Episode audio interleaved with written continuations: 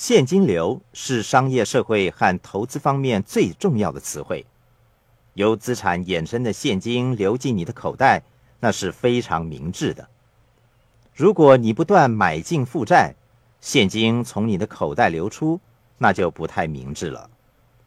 富人善于控制他们现金的流动，这是一种十分重要的技巧。你是否有驾驭金钱的能力？你的现金流进还是流出？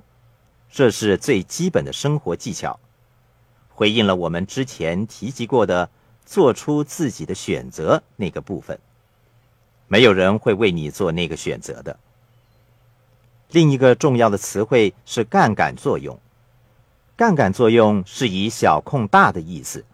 富人并不特别聪明，他们只是想法有点不同。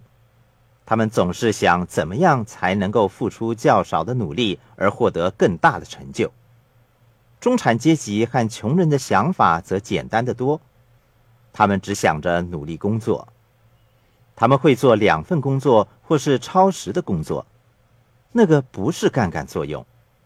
他们怎么样努力工作，所得到的只是数目一样的薪资。杠杆作用究竟是什么呢？富爸爸购买公寓而不是房子的原因，他说：“如果我买一所大公寓，便可以为更多人提供住处，那个是杠杆作用。那所公寓赚到的钱能为他买一栋大房子，他只需付出较少的金钱就可以获得较大的利润。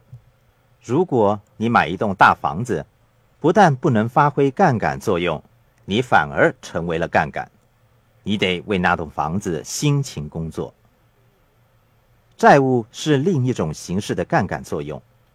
人们说，致富的方法就是减低信用卡开支和债务，过着省吃俭用的生活。这不是明智的做法，这是坏债务。的确如此，千万不要拥有坏债务。富爸爸对我说：“如果想要变得富有，你要借钱。”拥有债务，他说的是好债务。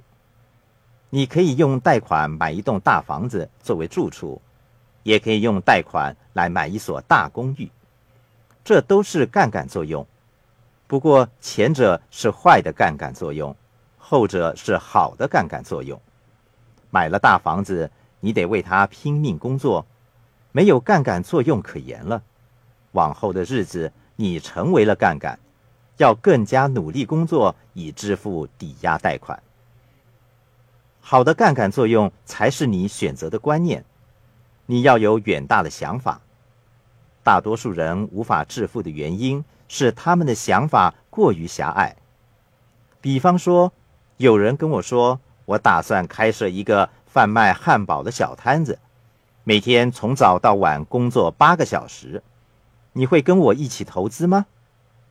我会跟这个人说：“对不起，我不打算投资，因为你的想法跟自由职业者或小企业所有人没什么差别。”这个人又来了，他说：“我准备开设一个贩卖汉堡的小摊子，并在世界各地买入最好的房地产，然后在世界各地的街角上开设贩卖汉堡的分店，命名为麦当劳。”同样是贩卖汉堡，可是一个想法远大，另一个则思想狭隘。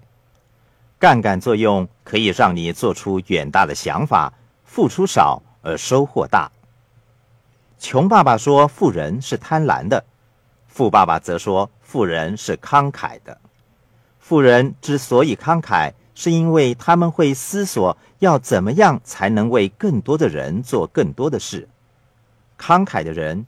总是有宏大的想法，他们提供就业机会、建大楼、纳重税，对社会经济贡献良多。要发挥最大的杠杆作用，不是你工作有多么的努力，而是你的想法有多么的宏大。这是一个非常重要的观念，可让你变得越来越富有。